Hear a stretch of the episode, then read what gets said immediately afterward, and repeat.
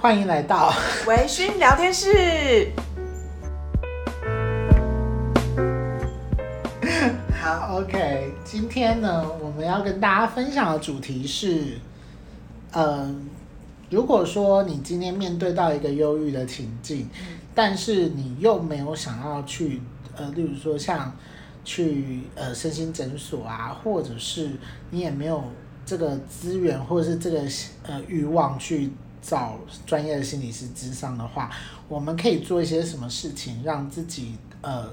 这个比较低潮的情况可以得到一些缓解，嗯，或者是可以做一些什么东西帮助自己觉得舒服一点，嗯，因为毕竟去无论是看精神科或者是去预约咨商，我觉得那个都要过一个心理的坎，那个坎就是连自己都觉得自己真的是。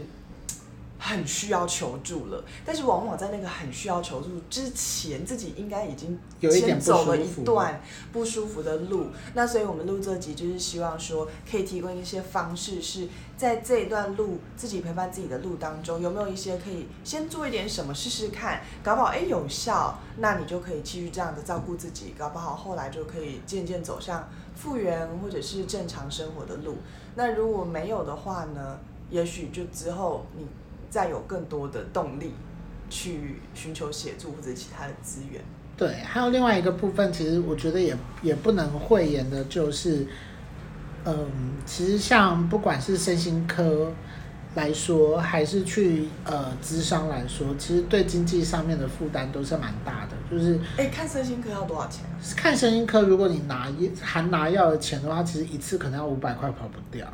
所以主要是就是身心科的药是比感冒药一般的药都贵很多。对对对，它不是那当然有一些药物是健保药物，所以就稍微比较好一点点。但是整体说来的话，因为你去看身心科，有些可能是抗忧郁药物，有一些是抗焦虑药物，有一些是协助睡眠的药物，所以它其实不见得都是呃健保给付范围之内的，而且它有一些。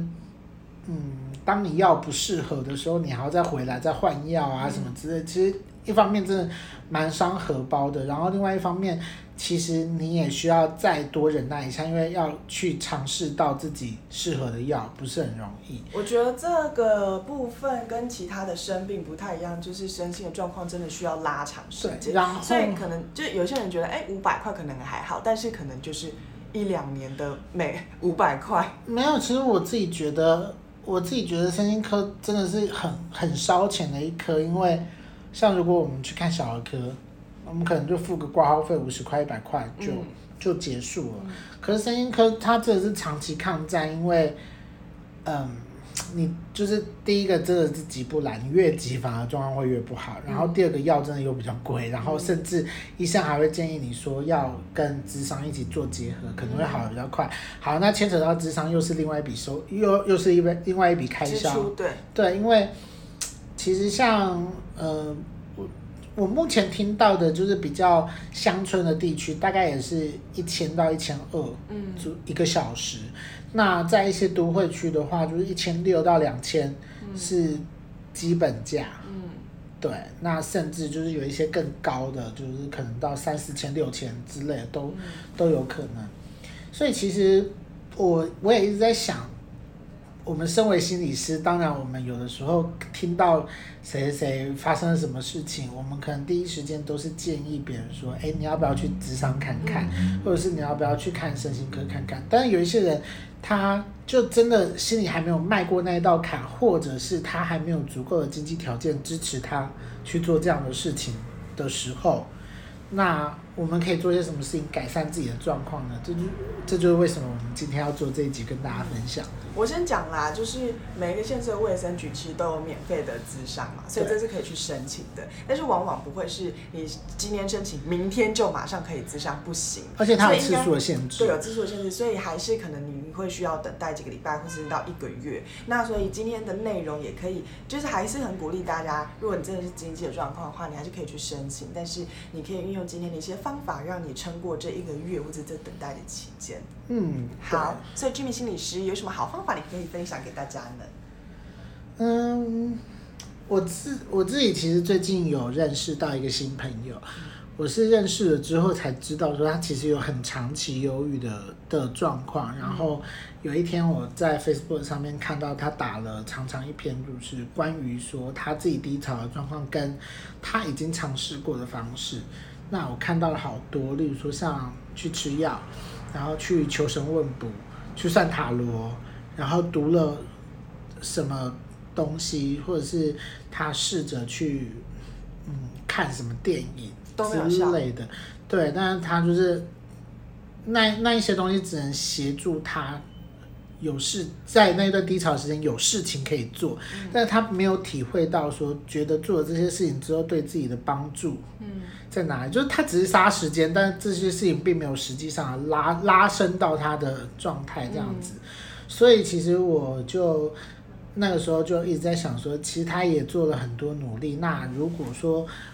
呃，我我想要再给他一些建议的话，其实他还可以再多做一些什么。嗯、对，那我自己有整理出一些，嗯，当我自己也觉得自己处在低潮的时候，我会做的事情。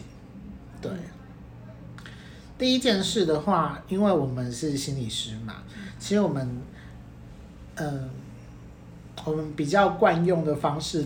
还是跟别人用跟别人互动来整理自己。对，对话。对，其实我一直都还蛮相信对话的力量的，嗯、就是因为大家如果有很烦心的事情，或者是忧郁啊，或者是低潮的状态的时候，其实，呃，可能每个人的感感觉不一样，但是我自己最常出现的感觉是，脑袋常常是一片混乱的状态。嗯。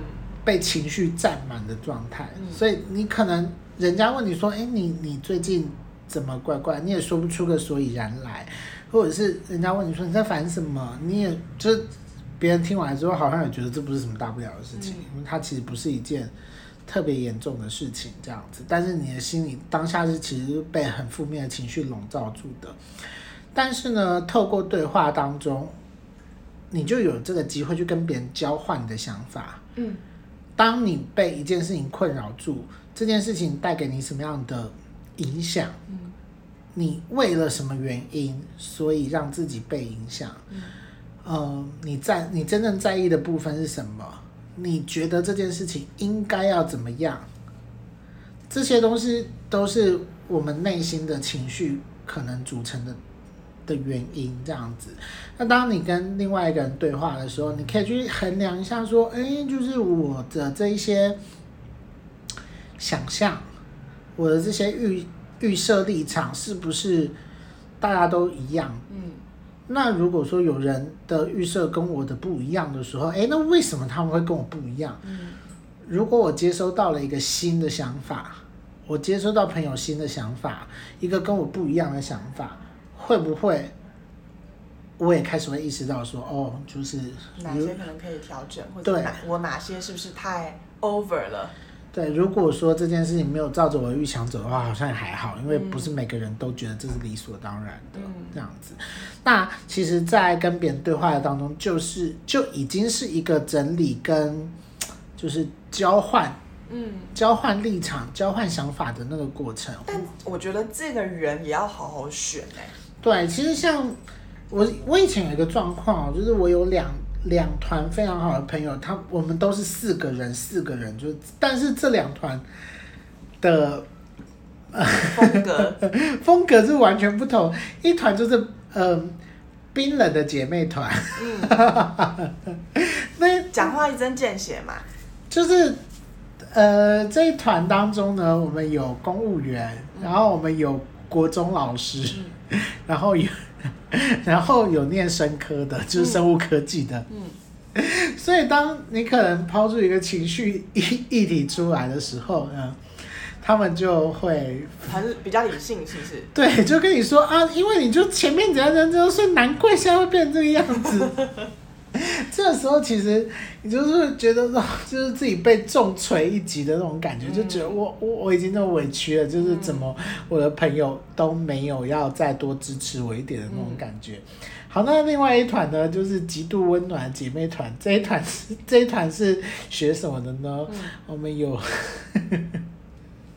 我们这团里面有学管理的，嗯、然后有学有学文学的，嗯、就是念中文系的，然后，然后我是念心理的嘛，嗯、就是我们这这就是这一整团，基本上就是谁发生什么事情，我们第一个就是帮着骂，嗯、先骂再说。就是无限的支持，就是这个人怎么可以这个样子？嗯、这个人真的伤害了你！我觉得真的这样真的不对。就是你会先觉得你被满满的支持包围住，嗯、对，但是。呃，就是过了一阵子，当你可能那个情绪稍微缓解一些一些之后，他们才会跟你说，哎、欸，但是 Jimmy 啊，我觉得你也可以再做些什么调整。嗯、我觉得其实这其实这件事情好像也不完全是他的错，就是他们其实会先给你支持，先让你觉得说啊，有人挺你，然后再跟你说一些建议。我觉得这就是因为每个人的成长背景啊，跟后面的专业训练啊。都都不太一样，所以每个人处理事情的风格也不太一样。那如果说你身边的朋友其实没有很多的话，那这样你可以挑选的对象就稍微比较少一点点了，嗯、就是因为每个人擅长的，每个人擅长的处理问题方式不一样。嗯，对。那我会建议大家在挑选。一些就是能够帮助你度过忧郁状态的人的话，第一个就是他一定要是一个，嗯，有同理心的人。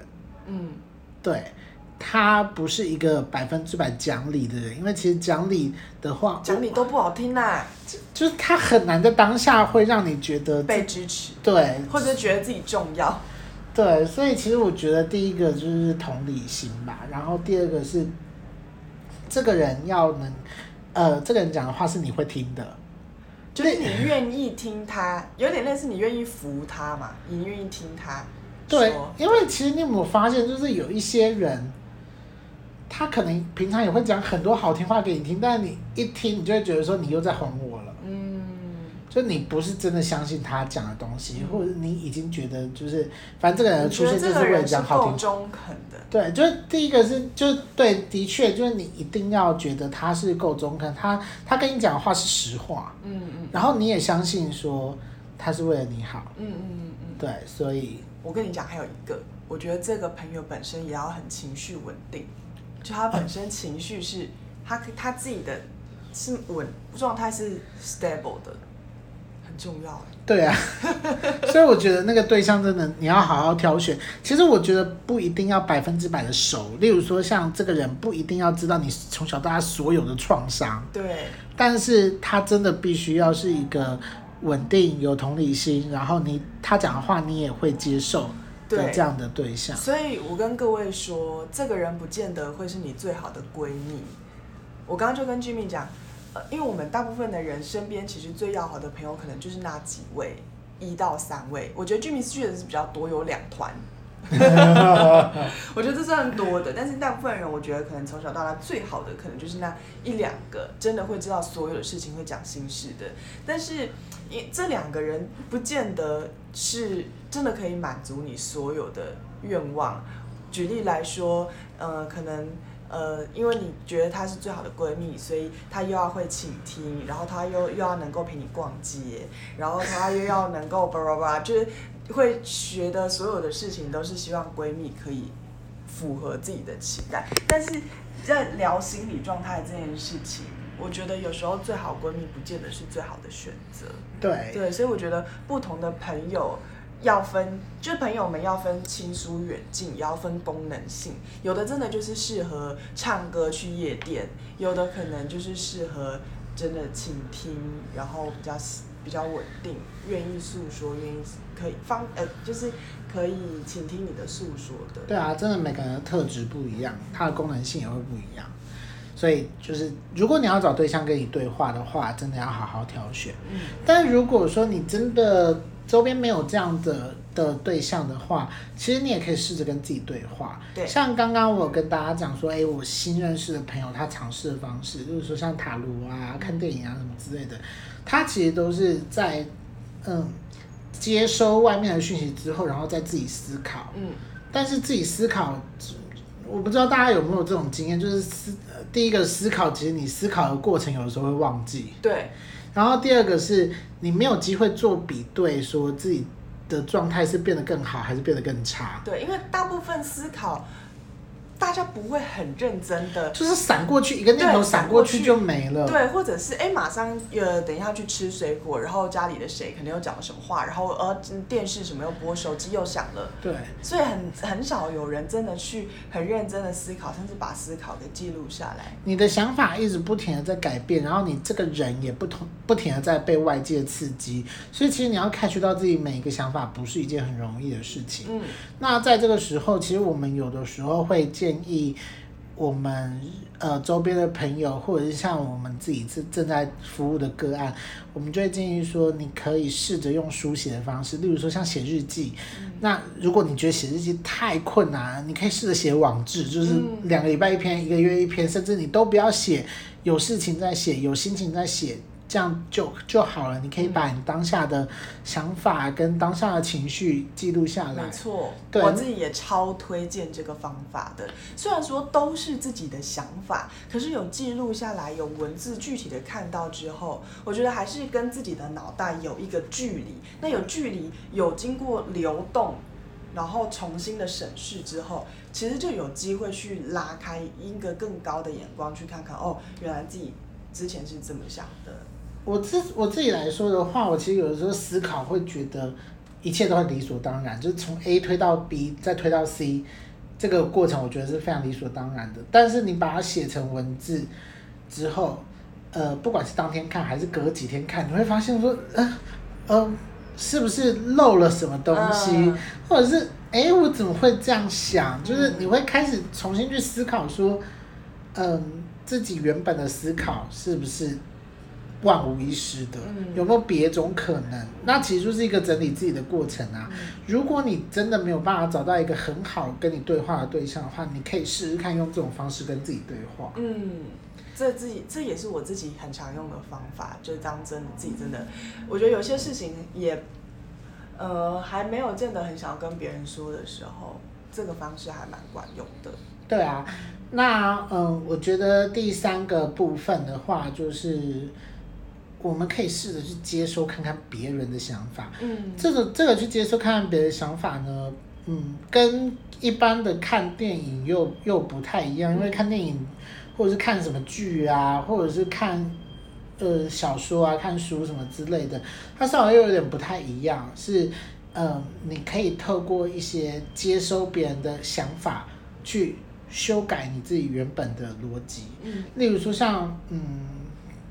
我们现在在录 podcast 嘛，然后其实这段时间也有朋友跟我们讲说，哦，就是我们的 podcast 他听完了之后，他开始意识到什么东西，所以他做出一些改变。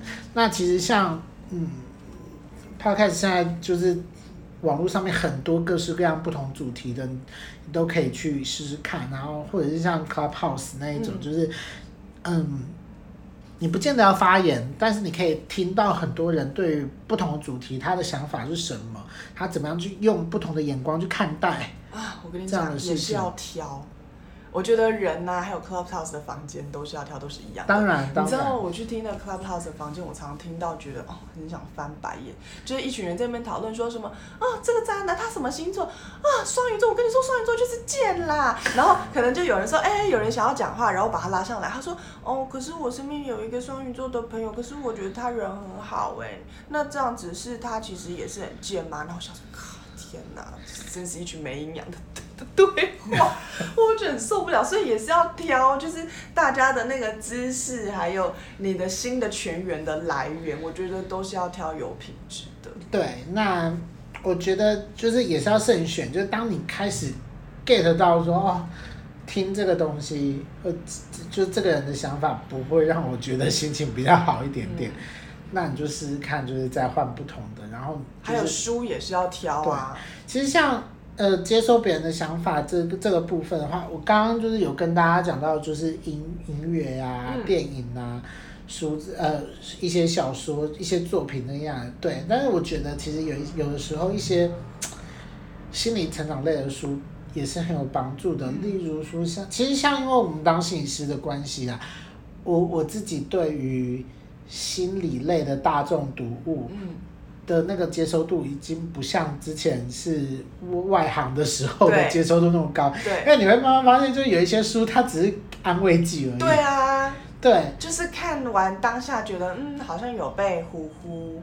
对，但是它其实没有办法改改善你的生生活现状。但是这类的书其实都是各大书局排行榜第一名的书，就是类这种书。那就表示还是有一一些客群是需要这类的书啊。但是不管怎么样，我觉得，嗯、呃，今天你你要吃什么东西下去，这个吃不是食物的吃哦，是你要吃什么观念下去，你要吃什么样的新的想法，或者是你要接收到一些怎么样的讯息下去，其实是你自己可以选择的。嗯那呃，因为 Jennifer 实在是学富五居，所以她有准备了几本要推荐给大家的作品。对，呃，烦恼是因为不够爱自己，我觉得这本大家可以呃去搜寻去看看，它里面有一些小练习啦，然后我觉得它是比一般的大众书还要再有具体一点点的，还有练习设立界限。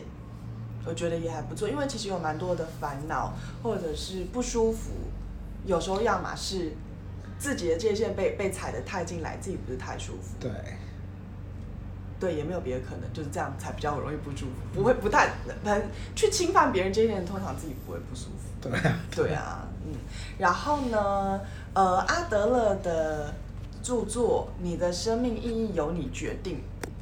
我觉得这本书也很值得看，这是阿德勒本身自己自己写的。